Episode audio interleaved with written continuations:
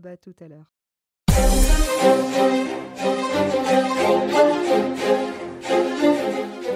Alors bonsoir Paul à la technique et bonsoir Isaac. Bonsoir Richard, bonsoir Paul, bonsoir à tous nos auditeurs.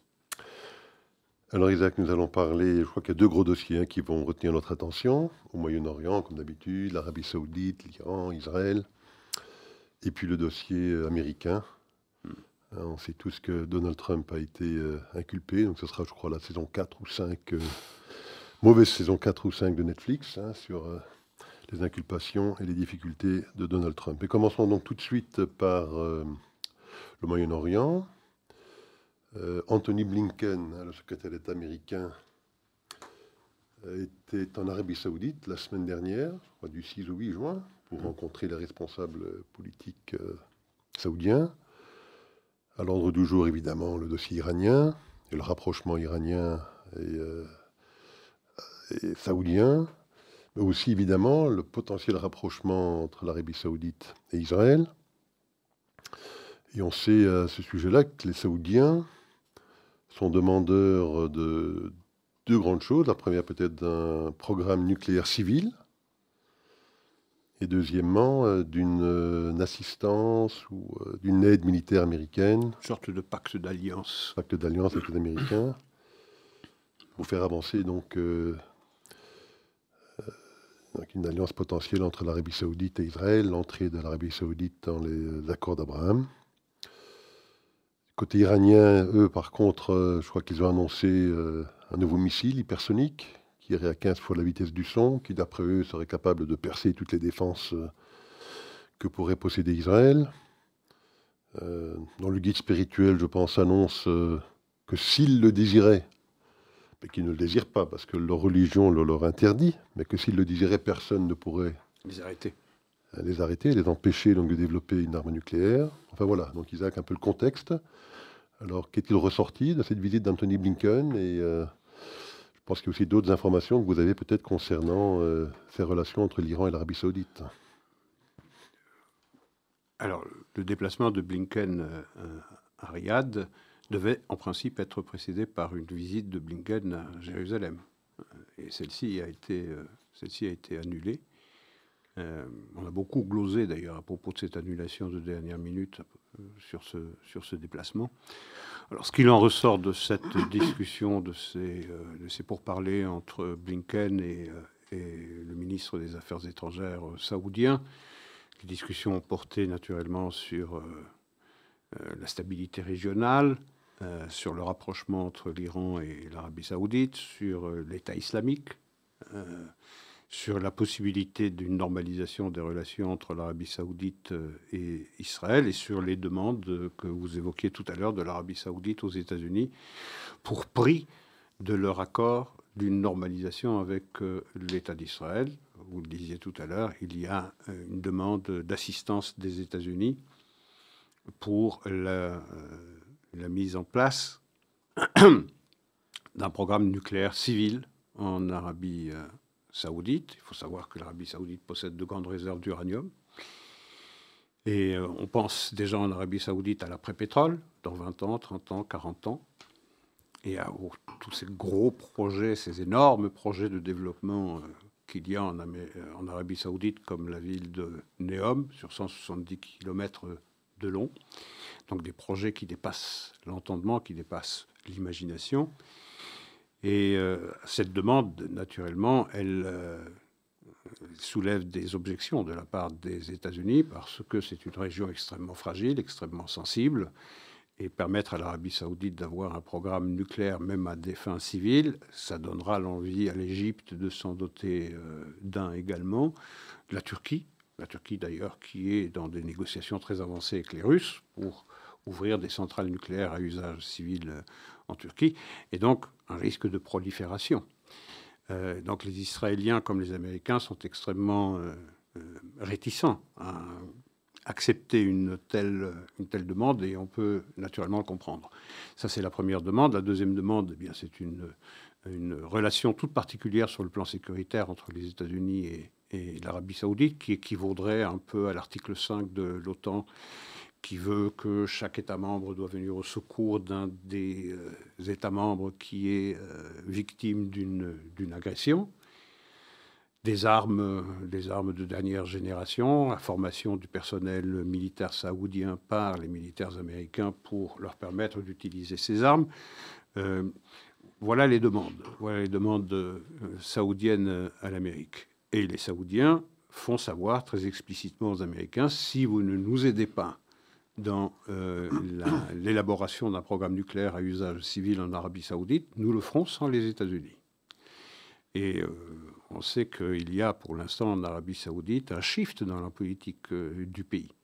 Euh, c'est-à-dire que de plus en plus, il se rapproche de la Russie, avec laquelle euh, l'Arabie saoudite partage des intérêts énergétiques communs, puisqu'ils font partie de l'OPEC, et également de la Chine, qui a été, si vous voulez, le matchmaker du rapprochement entre Riyad et, et Téhéran. Et d'ailleurs, Téhéran à cet égard, à propos du programme nucléaire civil euh, qu'ambitionne d'avoir un jour l'Arabie saoudite, l'Iran a proposé euh, à l'Arabie saoudite d'assister les Saoudiens dans ce programme nucléaire civil.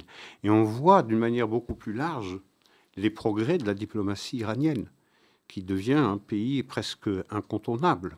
Euh, ces progrès, euh, c'est euh, le rétablissement des alliances ou des relations, la normalisation des relations, pas seulement avec l'Arabie saoudite, mais également avec les Émirats arabes unis, avec Bahreïn, avec l'Égypte, avec la Turquie.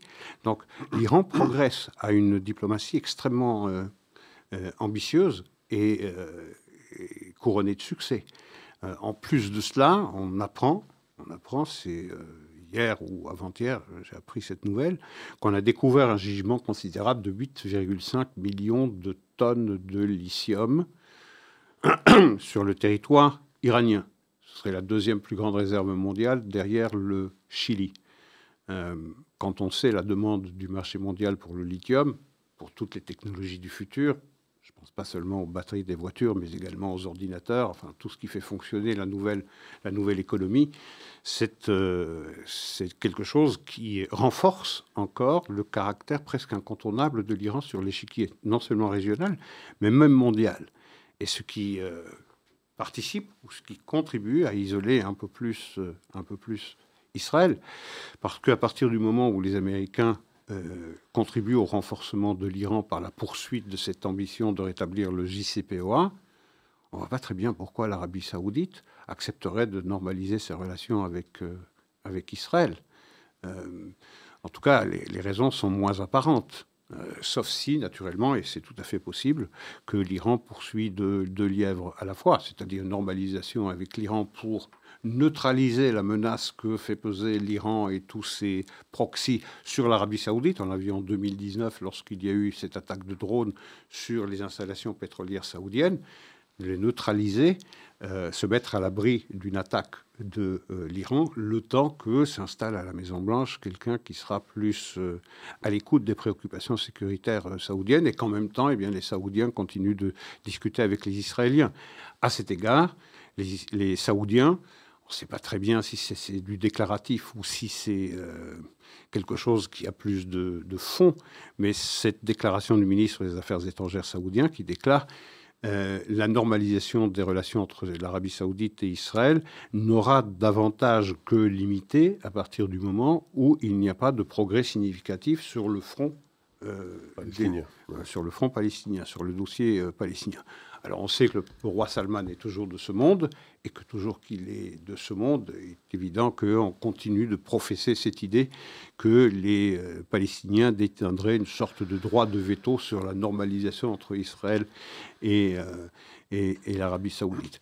C'est là qu'on se trouve avec des efforts qui ne cessent pas, semble-t-il, puisque les négociations qui ne sont plus tellement secrètes entre l'Iran, direct entre l'Iran et les États-Unis se poursuivent pour le rétablissement du JCPOA, une espèce de, d'accord intérimaire ou intermédiaire qui permettrait euh, euh, aux Iraniens de bénéficier du déblocage ou du dégel d'un certain nombre de milliards euh, de dollars hum, que possède de l'Iran en Irak mais pas seulement en Irak, dans les banques mondiales, également en Corée du Sud, euh, en échange d'une promesse d'une promesse des Iraniens de geler l'enrichissement de l'uranium au-delà du 60%. des 60% auxquels ils sont déjà arrivés. Oui, donc c'est vraiment, ce serait effectivement pour les Iraniens un accord intérimaire plus que bénéfique, puisque dans le passé, évidemment, on insistait pour qu'ils ne puissent pas enrichir à plus de 3,67%, je pense. Oui, exact. Alors qu'on sait que de passer de 60% à 90%, c'est extrêmement simple, enfin d'un point de vue technique, beaucoup plus simple à réaliser que de passer de 3,7 euh, ou 3,67% à 5 ou 10%, par exemple. Et ça ne obligerait pas non plus, ce qui était prévu dans les accords précédents, de démanteler leurs centrifugeux de nouvelle génération. Enfin, donc voilà, donc ce serait une promesse euh, qui euh, bon, euh, n'aurait pas grand impact sur leur capacité, très rapidement, à mettre en place, en tout cas, à développer leur bombe atomique. Hein. Oui, ça ne changerait strictement rien. Et, ce serait une. Ça, quelque chose dans la mesure où ils obtiendraient de nombreux fonds oui, de, il serait dégelé pour. Euh, et ça, c'est sur un plan euh, financier qui a des euh, conséquences politiques parce que ça renforcerait le régime, naturellement. Et ça sanctuariserait le régime. Parce que le plus grand danger de ce JCPOA ou bien d'une ressucée quelconque un peu. un peu atténuée dans un, dans un accord intérimaire du genre de celui dont on parle, c'est la légitimité apportée au programme nucléaire iranien il faut se rappeler que ce programme n'est pas légitime.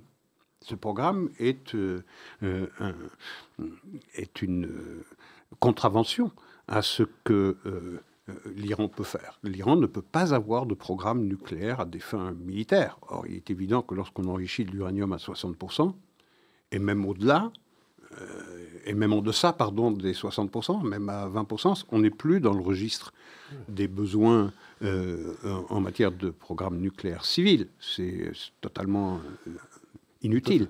Donc, lorsqu'on est à un enrichissement de 60%, je veux dire, on déclare clairement ses intentions. Donc, le vrai danger, c'est la légitimation de ce programme nucléaire. C'est d'accepter, ourbi et torbi, que euh, eh bien, l'Iran est un État du seuil.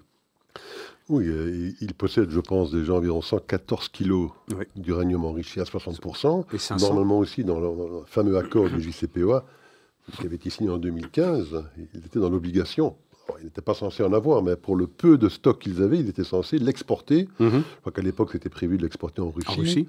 là, encore une fois, dans l'accord intérimaire, s'ils devaient voir le jour, ils pourraient également garder les 114 kilos. Je crois qu'ils ont 400... 500 kilos d'uranium enrichi à 20%. À 20%, 114 à 60%.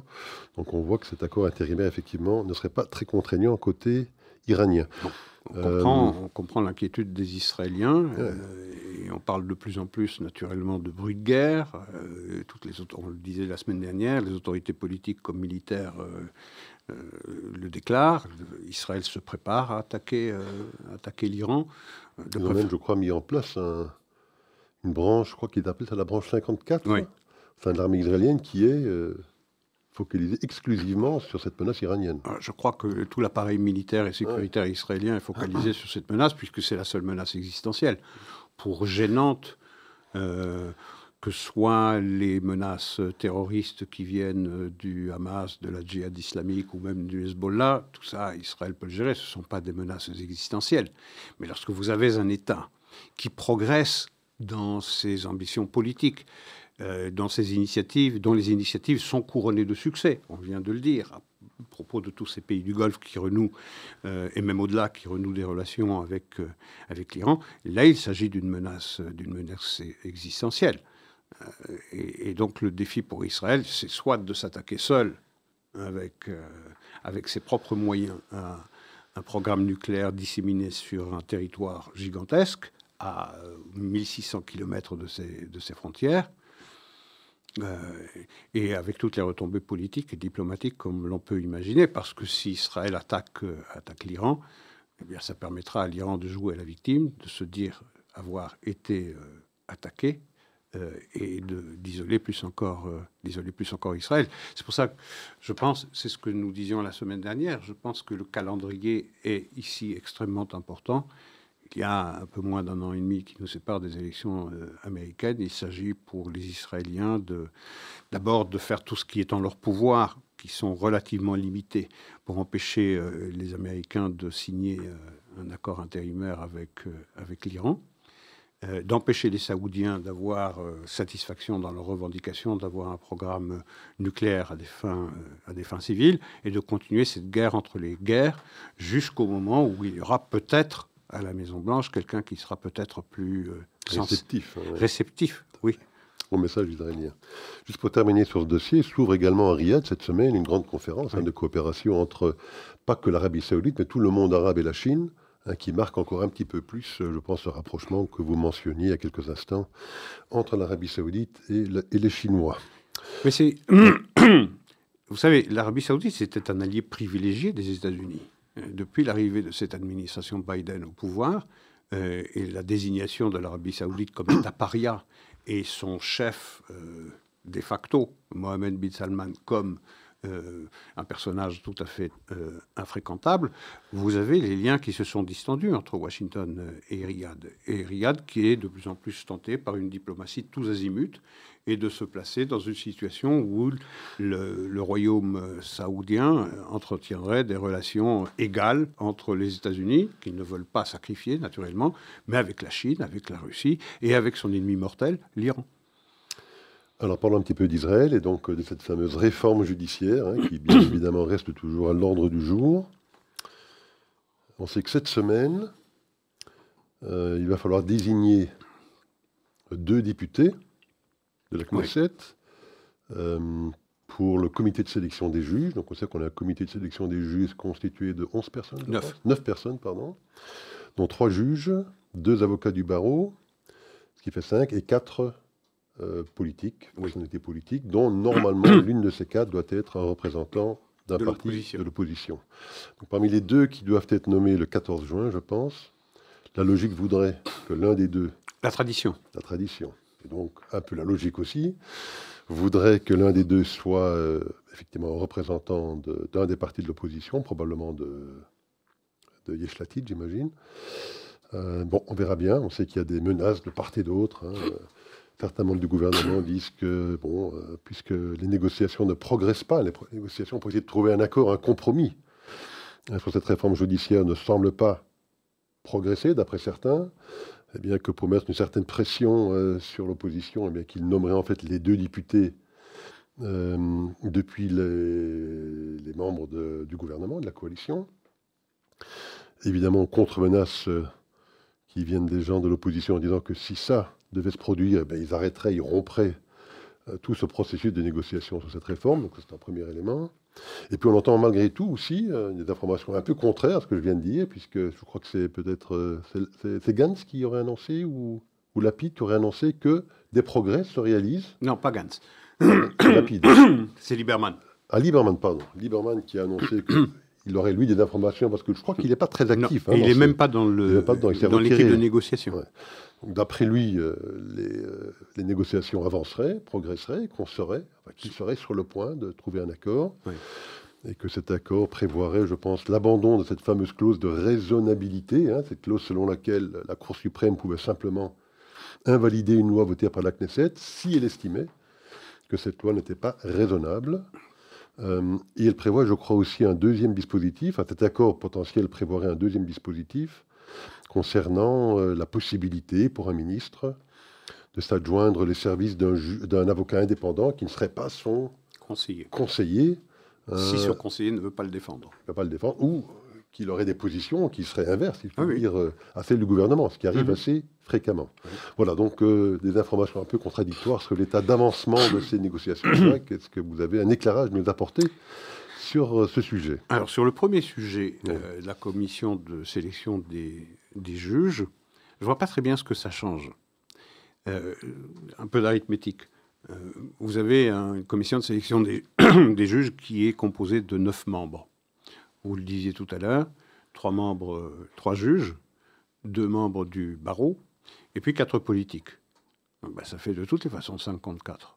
Même si euh, la coalition euh, injuriait la tradition qui veut qu'un des parlementaires soit issu de l'opposition, ben, dans ce cas, si un des parlementaires vient de l'opposition, ça va faire 6 contre 3.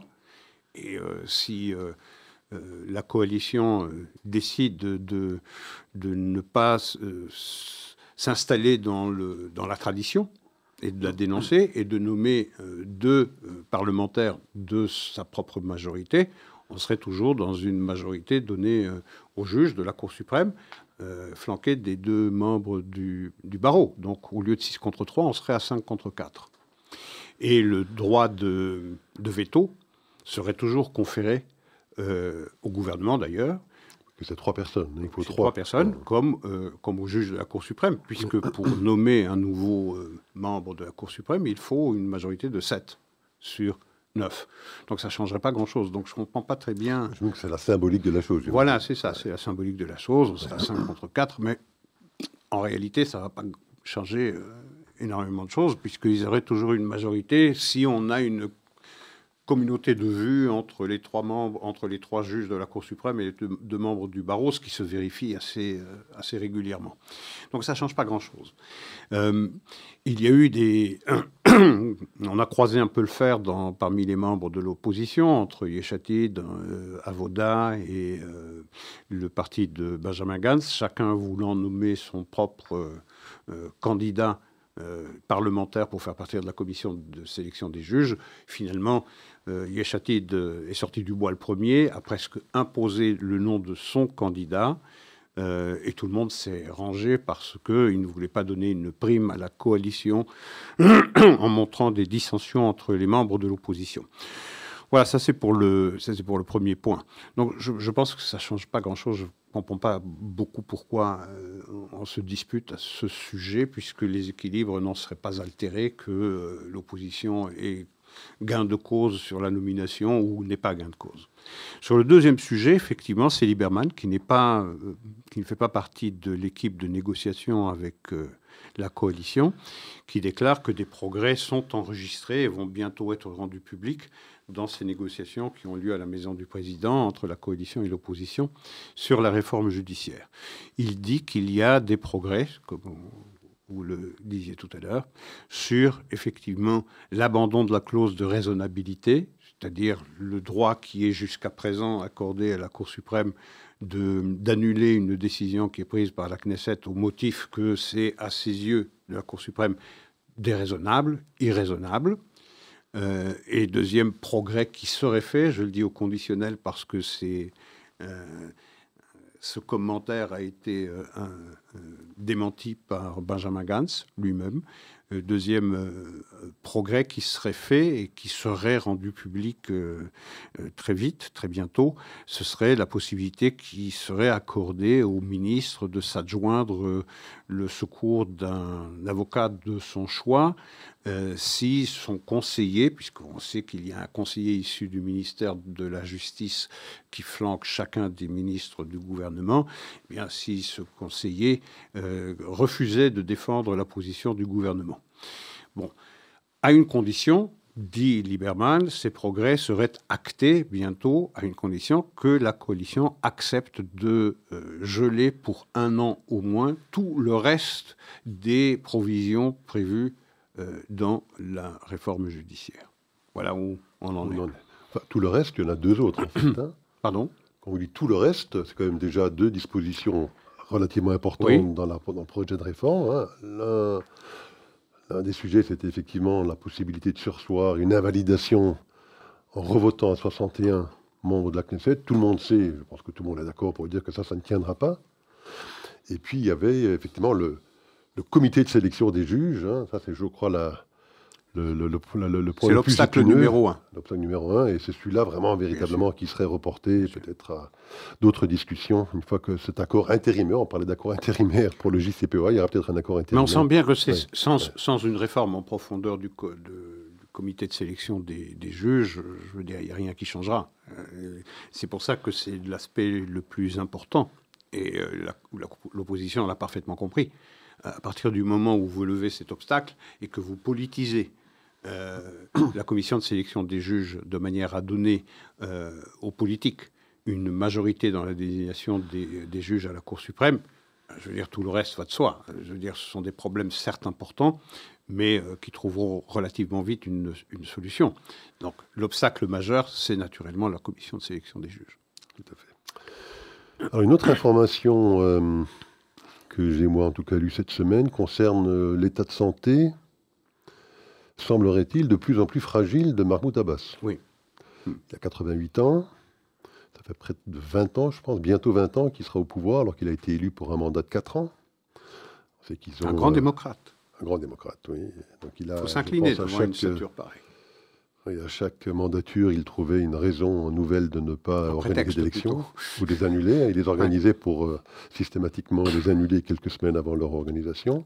En tout cas, il semblerait que son état de santé décline rapidement, que c'est un, véritable souci hein, pour les Israéliens, souci pour les Américains, parce que si sa succession n'est pas euh, organisée de manière euh, prévoyante, ça pourrait amener à une forme d'effondrement suite à des luttes internes qui pourraient surgir au sein de ce mouvement, de l'autorité palestinienne. Donc, euh, Isaac, est-ce que vous avez des, informations supplémentaires sur ce point? Mais ça, c'est un épilogue que, euh, que l'on évoque depuis, depuis de nombreuses années. Je veux dire, l'homme a 87 ans.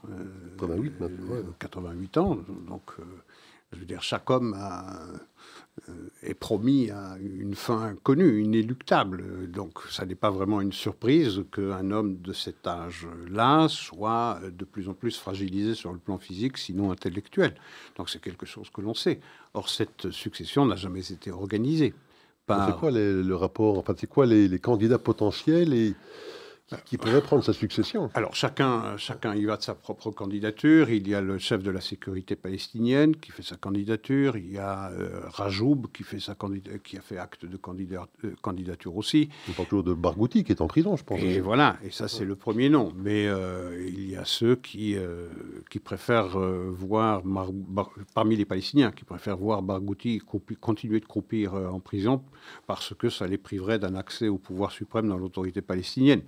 Euh, même si c'est la personnalité dans la rue palestinienne qui a le plus de, de faveur. C'est Marmoud Bagouti, qui, je le rappelle, a été condamné à, vie pour euh, sa participation à, euh, à l'intifada et, la mort de cinq personnes en particulier. Donc, je veux dire, pour les Israéliens, c'est évidemment tout à fait impensable de laisser porter à la tête de l'autorité palestinienne un homme qui aurait été condamné à plusieurs euh, euh, peines de, à perpétuité euh, et de le faire sortir de, prison. Barghouti est tout sauf un Mandela. Barghouti est un criminel, un, criminel et un chef terroriste. Donc, quel serait le risque alors d'un effondrement potentiel de l'autorité palestinienne? Mais on est déjà dans cette hein situation. On est déjà dans une situation d'effondrement virtuel. Je veux dire, évidemment que c'est un danger parce que on sait bien que la rue palestinienne elle est partagée entre euh, Gaza d'une part qui est dirigée d'une main de fer par, le Hamas et de l'autre en Judée-Samarie vous avez une autorité palestinienne dont la main est de moins en moins ferme sur, euh, euh, sur le territoire administré dans les zones A et B de Judée-Samarie par l'autorité palestinienne. Il y a de plus en plus de, groupes plus ou moins forts qui, euh, euh, qui sont à la source de l'instabilité qui existe entre, euh, en Judée-Samarie, entre les factions rivales. et puis, il y a cette ambition de, du Hamas à Gaza de se mettre à l'abri de représailles israéliennes en ourdissant des attentats et une instabilité, non pas à Gaza en faisant des provocations contre Israël à partir de Gaza, mais de le faire à partir de la Judée-Samarie. Il y a des cellules du Hamas qui sont présentes en, Judée-Samarie les sondages laissent entendre de toute façon que la rue est les plus favorable à l'arrivée au pouvoir. Euh, de, du Hamas que du Fatah. Et donc c'est ça le danger. C'est le danger pour... Euh, cela montre combien le roi est nu, le roi palestinien est nu, que c'est une fiction, que c'est une illusion qu'en réalité, euh, ce pouvoir de l'autorité palestinienne n'existe que par la volonté des Américains, de la communauté internationale d'une part, et de, des Israéliens qui se disent que c'est encore la moins mauvaise carte à jouer pour assurer un semblant de, calme et de stabilité toute relative en Judée-Samarie. Ce qui peut arriver, et ce qui va arriver immanquablement en Judée-Samarie, c'est une instabilité qui va se traduire euh, par des heurts de plus en plus importants entre les factions rivales. Et ça peut durer longtemps jusqu'au moment où une faction s'imposera à toutes les autres, euh, et euh, les dangers euh, que cela peut faire peser sur la sécurité israélienne. Donc c'est un véritable sujet d'inquiétude qui montre que cette autorité palestinienne n'existe, n'existe et ne survit que sous Baxter. Et ça rend, j'imagine, quasiment, vous allez dire improbable, probablement impossible, toute reprise de négociations entre Israéliens et Palestiniens tant que tant qu'il n'y a pas une certaine visibilité, j'imagine, sur ce que serait hein, le successeur de Mahmoud Abbas. Le problème, c'est qu'il n'y a jamais eu de visibilité, il n'y a jamais eu d'horizon politique. Enfin, chaque fois qu'on a ouvert un horizon politique, euh, les Palestiniens l'ont fermé. Je rappelle quand même une chose, la première, euh, c'est en 1967, après la guerre des six jours. Je rappelle que hier, c'était le 56e anniversaire de la fin de la guerre des six jours. 10 juin 1967, après la guerre des six jours, il y a eu une proposition des Israéliens d'abandonner les territoires qu'ils avaient libérés en Judée-Samarie et qu'ils s'étaient vus opposer euh, les trois noms de Khartoum. Rappelez-vous, non à une reconnaissance, non à une négociation. Donc c'était le premier horizon politique que Israël avait ouvert en 1967 déjà. Et puis vous avez eu ce deuxième horizon politique en 1993 et en 1995 avec les accords d'Oslo, qui pour la première fois accorder une souveraineté euh, à une autorité palestinienne sur euh, une Judée-Samarie découpée en trois zones, la zone A, B et C, avec une autorité civile, en tout cas des Palestiniens, sur 90% de la population palestinienne de Judée-Samarie, il faut le rappeler, qui, vivent en zone A et en zone B. Euh, ça, c'était un horizon politique euh, énorme qui a été euh, ouvert. Et là encore, qu'est-ce qui s'est passé à partir de 1996 C'est-à-dire un an après Oslo II, il y a eu cette campagne terroriste qui été menée par Yasser Arafat. Et puis en 2000, troisième horizon politique, lorsque Ehud Barak, qui finit d'ailleurs très très mal sa carrière politique, mais ça c'est encore une autre histoire, en 2000, aux accords de Camp David, il propose l'abandon de 96,5% de la Judée-Samarie aux Palestiniens et même une partie euh, des quartiers orientaux de Jérusalem pour permettre l'émergence d'un État palestinien. Refusé. Troisième horizon politique que les Palestiniens n'ont pas voulu euh, emprunter. Et puis quatrième, avec Ehud Olmert, 2008. Euh, c'est la même chose. Et même un cinquième en 2014 deuxième mandat de Barack Obama, où les Palestiniens joueront la politique de la chaise vide et ne voudront même pas participer à des négociations avec les Israéliens. Donc, ce n'est pas l'absence d'horizon politique qui aura manqué, c'est l'absence de volonté de la part des Palestiniens, et ça n'a jamais changé, qu'il s'agisse de Yasser Arafat comme de son continuateur, de son héritier euh, euh, spirituel, euh, Mahmoud Abbas. c'est un problème, je dirais, presque anthropologique c'est de refuser que l'être juif soit, parce que cela empêcherait l'être palestinien d'exister. Donc le problème, il n'est pas politique, il n'est pas foncier, ça c'est le cache sec, c'est comme ça qu'on habille le refus d'une souveraineté juive dans quelque frontière que ce soit. On lui donne une dimension politique, on lui donne un habit politique, un verbe politique. Mais la réalité c'est quoi? C'est ce refus que les, que les juifs se voient reconnaître un droit à la souveraineté sur leur terre ancestrale. Alors parlons un petit peu des États-Unis. Oui. un petit peu, oui, euh, peut-être euh, plus qu'un petit peu.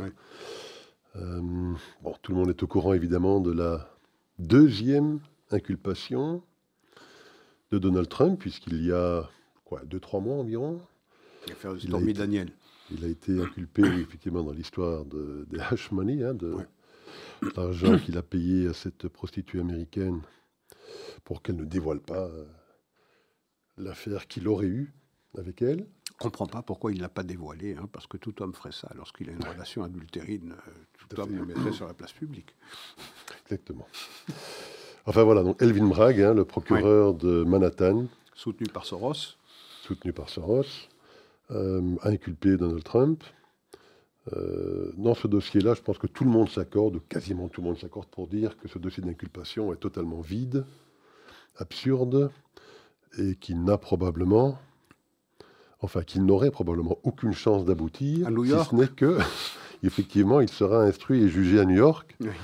Et à New York, tout est possible. Je ne vois pas comment un républicain peut gagner un quelconque procès à New York. Enfin, disons qu'il y aura possibilité de faire appel, et puis, in fine, d'aller jusqu'à la Cour suprême en tout cas, les, bons spécialistes s'accordent pour dire que ce dossier-là est totalement vide et n'a probablement aucune chance d'aboutir. Mhm. Ce deuxième dossier-là, donc, il a été inculpé pour euh, possession. Recel de documents classifiés. Euh. Possession, je pensais déjà. possession de documents dits classifiés. Et puis, euh, il y a 31. 37, chef ah, d'accusation. 31 pour possession. Et 7 ou 6, pardon, 6 d'inculpation pour obstruction. C'est ça. Ah, pourquoi 31 bah, Parce qu'il y a 31 documents. Hein qui sont tous des documents euh, classifiés secret défense.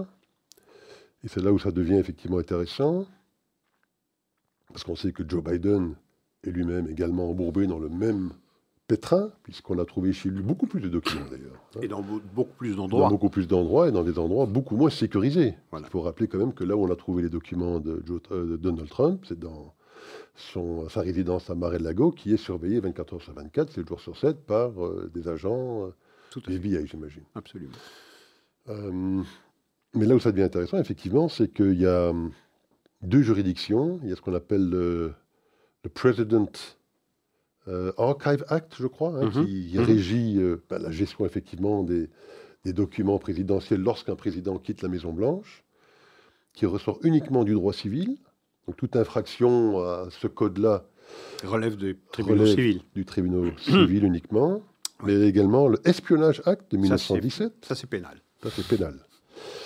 Et, euh, donc, c'est là qu'ils jouent évidemment sur euh, cette nuance, puisqu'ils ont découvert 31 documents qui ressortiraient de l'Espionnage Act, puisque ce seraient des documents classifiés secret défense, et c'est ce type de document-là, effectivement, qui releverait de, de l'Espionnage Act. Et donc, euh, ils espèrent évidemment que dans l'instruction, puisqu'on a une instruction également dans le dossier de Joe Biden, il y a un autre euh, enquêteur qui enquête sur Joe Biden. Il est probable qu'il n'y a pas dans ces dossiers-là de, de, dossier secret défense, ce qui permettrait, si on devait inculper Joe Biden dans quelques semaines ou dans quelques mois, de, si je puis dire, de l'inculper qu'au civil, ce qui n'aurait pour ainsi dire aucune conséquence. Mais là, sur ces 31 documents-là, ça leur permet effectivement de l'inculper au pénal euh, pour acte soi-disant d'espionnage. Hein. Ça pour euh, objectif, évidemment, de marquer les esprits. Hein. Donald Trump, on se rappellera qu'en 2016, il était accusé d'être un agent du KGB de, du, Moscou, KGB, de Moscou hein, sur base d'un document qu'on sait maintenant avoir été totalement fabriqué et financé par le Parti démocrate. Donc à l'époque, on le traitait, on le qualifiait déjà d'agent de Moscou.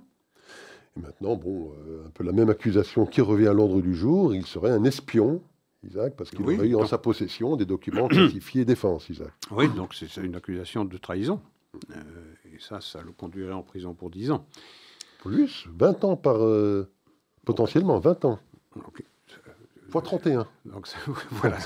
Donc il finirait sa vie. en bonne santé, mais il aura du mal. finirait sa vie en, prison. Effectivement, au pénal, euh, là, c'est quelque chose qui est beaucoup plus sérieux, même si ça devra se plaider devant un tribunal, non pas à New York, mais en Floride.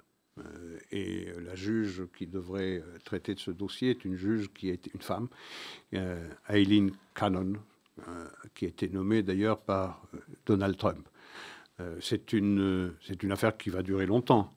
entre tous les recours possibles, je doute fort que cette affaire aille à son terme avant les élections de novembre. Et si Donald Trump était élu au mois de novembre, d'abord représentant euh, nominé par son propre parti euh, pour l'élection présidentielle, et puis s'il devenait président des États-Unis, eh ben, il s'absoudrait lui-même des crimes qui lui seraient reprochés. Donc je pense que on est là dans, l'entretien de ce harcèlement judiciaire euh, de Donald Trump, qui a commencé, comme vous le rappeliez justement, euh, dès son arrivée au pouvoir à la Maison-Blanche, et même avant, dès qu'il a fait acte de candidature en août 2015. Voilà, ça s'inscrit dans la continuité de cette guerre judiciaire qui est menée contre Donald Trump. Je doute fort que le calendrier soit favorable euh, à ceux qui l'accusent, parce que je doute fort que cette affaire-là trouvera son épilogue avant l'élection de, novembre. Et une fois qu'il est élu, il, se graciera lui-même. Donc, je trouve que c'est pas très très euh, intéressant. en revanche, c'est euh, la marque que ça peut laisser chez les électeurs si effectivement l'accusation a quelque chose de probant qui mettrait Donald Trump indépendamment de l'épilogue du procès lui-même, qui, je, le répète, va s'installer dans le temps, mais qui hum, éclairerait la personnalité de Trump sous une lumière qui ferait réfléchir des électeurs trumpistes à changer de, d'intention de, de vote. Il y a en particulier, alors sur les 37 chefs d'accusation, euh, j'ai lu un peu ce qu'en disait euh, le constitutionnaliste euh, américain le plus, le plus connu, son nom m'échappe, mais il me reviendra. Peut-être quoi, Alan Dershowitz ou, voilà, Dershowitz. Torley, Non, non, Dershowitz qui disait sur les 37 chefs d'accusation, il y en a 35 qui ne valent strictement rien et qui seront vite et facilement écartés. Il y a en revanche deux chefs d'accusation qui sont plus sérieux et qu'il s'agirait d'enregistrement, d'enregistrement de euh, conversations que Trump a eues avec l'une ou l'autre personnalité qui n'avait pas le degré d'accréditation pour connaître des documents classifiés auxquels Trump, ou desquels plutôt Trump aurait parlé. Alors, est-ce qu'il les a montrés, et c'est la nuance qu'introduit euh, Dershowitz, ou est-ce qu'il les a seulement brandis? Il appartiendra à l'accusation, naturellement, de montrer qu'en réalité, euh, Trump a partagé la vue de ce document avec son interlocuteur, des documents qui parlent d'une action euh, militaire des États-Unis contre l'Iran. Ça ne mentionne pas l'Iran, mais ça mentionne un pays que tout le monde devine être l'Iran. Oui. Tout le monde a compris qu'il s'agit de, l'Iran. Alors l'accusation qui est portée, si effectivement ce document est classifié, et dans l'entretien qui est enregistré, euh, on entend clairement Trump déclarer ce document est classifié, je ne peux pas en parler, mais euh, sachez que voilà. Et il parle de. Il j'aurais pu le déclassifier. Voilà, j'aurais pu le déclassifier. Semblerait-il qu'il ne l'aurait pas fait. voilà, et il ne l'aurait pas fait. Bien. Euh, alors, s'il en a simplement parlé sans le montrer, pas très intelligent, mais bon. Pas très intelligent, mais bon, c'est Trump aussi. Euh, s'il veut se vanter de, euh, de, disposer encore de documents qui montrent combien il était à la manœuvre pour, euh, pour prévoir une action militaire contre, contre l'Iran, c'est du Trump. On peut, on peut très bien imaginer un tel personnage se livrer à, à un tel exercice de vanité. Bon, s'il n'a pas partagé la lecture de ce document avec son interlocuteur, c'est pas très très grave.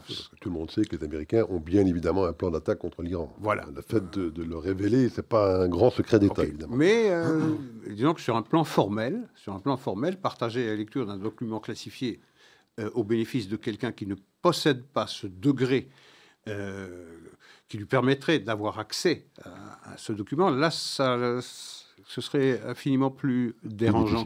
Et toute la difficulté pour l'accusation, c'est que ce document, ils ne l'ont pas. Non effectivement. Hein, parce qu'ils ont effectivement, souvenez-vous de ce fameux raid qu'ils ont euh, organisé à Marais-Lago, il y avait 30 agents du FBI, ils ont tout fouillé, ils ont tout récupéré, sauf que ce document, ce soi-disant document, dont parle Trump dans cet enregistrement, ils ne l'ont pas en leur possession. Donc on est ici en face à un meurtre sans cadavre. Donc ça ne va pas être si simple pour l'accusation, même sur ce chef d'inculpation-là. C'est vrai, c'est pour ça que au final, au final, tout cela paraît fragile. Il y a l'agenda qui est semble favorable à Trump, s'il y a quelque chose qui est le smoking gun, comme on dit aux États-Unis, c'est-à-dire la preuve irréfutable qu'il a trahi les États-Unis euh, et qu'il a euh, manqué à son devoir de réserve en, montrant un document classifié à une personne étrangère qui ne dispose pas de la clearance nécessaire pour y avoir accès, là, ça pourrait le placer sous une lumière moins favorable et ça pourrait euh, questionner un certain nombre d'électeurs euh, républicains sur le choix qu'ils feront au moment de, de l'élection, du, la désignation du, candidat républicain à l'élection présidentielle. enfin, tout ça s'inscrit dans cette guerre euh, qui est connue depuis euh, depuis huit ans déjà et qui va continuer jusque novembre 2000, 2024. Jusqu'à présent, en tout cas, toutes ces attaques judiciaires si le but de ces attaques, c'était euh, de distendre le lien qui existe entre Donald Trump et ceux qui euh, lui apporteraient leur suffrage, euh, ça a plutôt raté. Parce que chaque fois qu'on inculpe Donald Trump pour l'une ou l'autre chose, ben vous avez sa cote de popularité qui explose. ici, c'est plus sérieux, parce qu'on n'est pas au civil, on est au pénal. L'avantage, je le répète, ça ne se passe pas à New York, ça se passe à Miami. Et la juge qui va euh, traiter de ce dossier est une juge qui a été nommée par Donald Trump, qui devrait lui promettre un peu plus d'équité dans toutes les affaires dont il a été l'objet. Il y a deux autres dossiers où il risque d'être également inculpé. Hein, un dossier concernant le 6 janvier. C'est le même enquêteur, d'ailleurs, Jack Smith, celui qui vient de l'inculper dans ce dossier des documents classifiés, enquête également euh, sur les événements du 6 janvier. Euh, il ne serait pas du tout étonnant qu'il soit également inculpé pour incitation euh, à la violence dans le cadre de ces événements-là. Et puis un quatrième dossier en Géorgie, hein, on, essaie de l'inculper également pour ce coup de téléphone avec Raffensberger. Voilà, donc pour dire j'ai besoin de 20 000 voix, trouvez-les-moi. Voilà, pour essayer d'avoir effectivement usurpé les résultats des élections en Géorgie. Je ne serais pas moins étonné qu'il soit inculpé également dans ces deux dossiers-là. On verra bien dans les semaines qui viennent. L'objectif aussi, je pense, c'est d'entraver sa capacité de faire campagne. Parce qu'effectivement, ce sont tous des dossiers, ces trois dont on vient de parler. Je ne parle pas du premier de Elvin Bragg, qui est un dossier euh, de nature. Ah non, il est également au pénal, celui-là. Mmh. Donc, euh, dans chacun de ces procès, s'ils devaient avoir lieu, euh, ils auront lieu. Moi, je pense qu'ils auront lieu avant les élections. Oui, mais est-ce qu'ils arriveront à leur terme? Peut-être pas, mais autre affaire. tout le temps du procès, il ne peut pas mener campagne parce qu'il sera obligé d'être présent. Vous savez, un procès. Pendant, la durée du procès. Vous avez raison, mais un procès, c'est aussi une tribune. C'est aussi une tribune politique. À partir du moment où vous faites le procès des, entre guillemets, malversations de Trump, Trump peut très bien faire le procès des institutions américaines qui ont été dévoyées et qui ont été euh, euh, politisées. Euh, par les démocrates. Et donc, ça peut être un procès inversé. donc, c'est quel... il y a et je pense que l'aspect le, plus sérieux, c'est euh, l'accusation qui serait portée contre lui à propos du 6 janvier, l'accusation de rébellion et d'insurrection, d'avoir été euh, un promoteur de cette insurrection, parce que ça n'est que pour cette seule raison qu'il serait disqualifié à avoir une vie politique. Nous avons déjà trahison, dit, tout à fait. Euh, insurrection, rébellion, ce sont les chefs d'accusation, s'ils étaient prouvés, qui priveraient un citoyen américain de la possibilité de faire euh, campagne électorale. On a déjà commenté ici euh, euh, un, cas limite de la démocratie américaine qui permet à un repris de justice ou quelqu'un qui est derrière les barreaux d'une prison de pouvoir devenir président des États-Unis. Sauf pour les cas de, participation à une insurrection, promotion de la rébellion. Alors, ce qui frappe également les esprits dans cette inculpation, c'est son calendrier. Oui. Euh, enfin, c'est deux choses, son calendrier et la vitesse avec laquelle euh, ce dossier a été instruit. Mhm. Jack Smith a été nommé il y a deux mois environ. Ça va très vite. Hein. En l'espace de deux mois, lorsqu'il s'agit d'instruire un dossier contre Trump, là, tous les moyens sont bons et on y va très très vite. Euh, donc, le deuxième commentaire, c'était sur le calendrier. Le jour de son inculpation coïncide également, Isaac, dites-nous, avec le jour d'un de dévoilement d'une autre information concernant Joe Biden, je crois. Oui, tout à fait. Un document qui s'appelle le document FD 1023, euh, détenu par le FBI, et que la commission au Congrès demandait la production, insistait auprès du FBI pour que ce document FD 1023 qui euh, enregistre la déposition d'une source du FBI, source tout à fait crédible, euh, puisque cette source a travaillé avec le FBI pendant dix ans et a été rétribuée pour euh, ces informations à, la hauteur de 200 000 dollars. et donc, une source qui remonte à l'époque d'Obama déjà. Hein. exactement, exactement. Et donc la déposition de cette source qui souligne la corruption de la famille Biden, de Joe Biden, de son fils Hunter et également du frère de Joe Biden. On parle du président des États-Unis. Et surtout de Joe Biden lui-même. Exactement, de Joe Biden lui-même qui aurait reçu ces Biden euh, combinés, je dirais, deux fois 5 millions de dollars des Ukrainiens et plus particulièrement de la société euh, gazière, pétrolière, Burisma, dans laquelle a travaillé le fils de Joe Biden, Hunter Biden. Et euh, pour pouvoir. Euh, il a travaillé, Isaac, euh, oui, en sérieux. Il a été nommé au conseil d'administration. C'est ça, 83 000 dollars par, mois, pour ne uniquement parce qu'il était le fils de Joe Biden. Hein. Et oui, et pour permettre, pour rendre possible pour Burisma l'accès à des droits pétroliers sur les territoires américains. Et ce serait pour se faciliter l'accès à des droits pétroliers sur le territoire américain que Burisma témoigne cette source du FBI enregistrée sur ce document FD 1023 que les Biden auraient reçu deux fois 5 millions de dollars. Alors le Au FBI travers de 20 entreprises écrans. Exactement, 20 entreprises écrans. Et d'ailleurs, le type qui a monté cela, il disait je défie qui que ce soit de pouvoir démêler les chevaux euh, avant 10 ans. Il disait ça en 2020, ça remonte à 2020. Oui, oui. Que je parlais un petit peu de vitesse d'instruction. Ah oui. Ils ont ce document depuis 2020.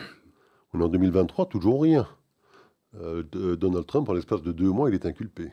Oui, alors le FBI a refusé de produire ce document malgré euh, les demandes insistantes de la commission du, Congrès, commission du Congrès qui a été jusqu'à menacer, qui a assigné le FBI le mettant dans l'obligation de produire ce document. Le FBI a continué de s'y refuser et donc le Congrès a menacé de les poursuivre pour outrage au Congrès avec à la clé la menace d'un emprisonnement de 10 ans Pour Christopher Wray, le pour directeur du Christopher FBI. Wray, le directeur du FBI. Finalement, le FBI a produit ce document et on en connaît donc le contenu.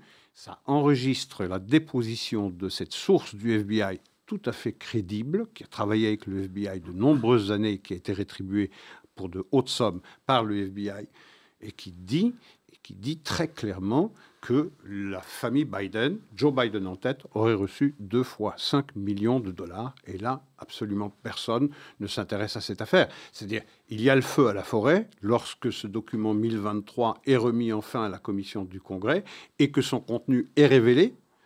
euh, eh bien, le soir même, il y a cette inculpation de Donald Trump à propos de euh, cette affaire des documents euh, euh, qu'il détenait à, à Mar-a-Lago, qui veut dire qu'il y a le feu, donc on allume tout de suite un contre-feu. Et, on ne parle que de la seconde affaire et jamais de la première. Est-ce que d'autant plus suspect dans cette histoire, effectivement, c'est que ça remonte donc à 2020. Oui, Une accusation ne veut pas dire qu'il est coupable, bien sûr, mais on a la sensation qu'aucune enquête sérieuse n'a été menée depuis 2020 sur ce sujet, tout à fait. alors que lorsqu'il s'agit de Donald Trump, on y va au pas de course. Isaac, il nous reste deux, trois petites minutes, peut-être euh, une information concernant les Nations Unies et Miguel Moratinos, le rapporteur des Nations Unies pour la lutte contre l'antisémitisme. Enfin, pour la lutte euh, oui, enfin, lutte contre lui, la hein, lutte, une contre la lutte contre. oui. Oui. Qu'a-t-il pour, euh, pour objectif, Miguel Pour Moratinos objectif de dissocier euh, l'antisémitisme de l'antisionisme. C'est-à-dire que ça mettrait à l'abri toute personne qui serait antisioniste. C'est-à-dire, en deux mots, c'est quoi être antisioniste? C'est euh, dénier au peuple juif le droit à la maîtrise de, euh, son destin, c'est-à-dire euh, le droit à la souveraineté politique. C'est de, cela qu'il s'agit. Un droit qui n'est dénié à aucun autre peuple, à l'exception de ceux du peuple juif. Donc il s'agit d'une discrimination évidente qui est un marqueur, un des premiers marqueurs de l'antisémitisme. Et donc il s'agirait de découpler l'antisémitisme, l'accusation d'antisémitisme de l'accusation d'antisionisme. Et donc tout celui qui serait antisioniste ne pourrait pas être accusé d'antisémitisme. Alors, ça, c'est Angel Moratinos, qui est un ancien ministre des Affaires étrangères de l'acabit de Joseph Borrell, d'ailleurs. Socialiste, je pense, c'est ça. hein. socialiste, tout à fait, qui était ministre des Affaires étrangères d'un gouvernement socialiste il y a ça, je crois, une quinzaine d'années, euh, et qui est responsable de la lutte. Écoutez bien, euh, Al Capone, qui est responsable de la sécurité de la banque, euh, qui est chargé de lutter contre, l'antisémitisme et qui veut découpler cela. Alors, quelles sont ses chances d'y arriver? Je pense qu'il a des chances d'y arriver, puisque même la Maison-Blanche, on le commentait la semaine dernière, même la Maison-Blanche n'a accepté du boulet des lèvres que la, la définition de l'IHRA qu'à partir du moment où elle est flanquée de ce manifeste nexus dont nous parlions et qui exclut également du champ de l'antisémitisme, du champ de l'accusation d'antisémitisme, toute négation du droit du peuple juif à la souveraineté. Tout à fait. Donc rendez-vous dans deux semaines. Il a pour ambition, je pense, à Cordoue. Oui. Euh, on parle même d'un report de cette ça, enfin, je pense que conférence de l'ambition euh, Oui. originale, c'était de faire passer ce- cette proposition à Cordoue dans deux semaines. On verra bien s'il y parvient ou pas, Isaac. Parce que ça pourrait euh, dégénérer en une nouvelle résolution des Nations Unies du type de celle, la 3359 ou 300 3379, qui a été votée en deux- 1975, Sionisme égal. sionisme égale racisme, et qui a vécu pendant 16 ans. C'est du même gabarit, hein, en tout cas, c'est fait. certain.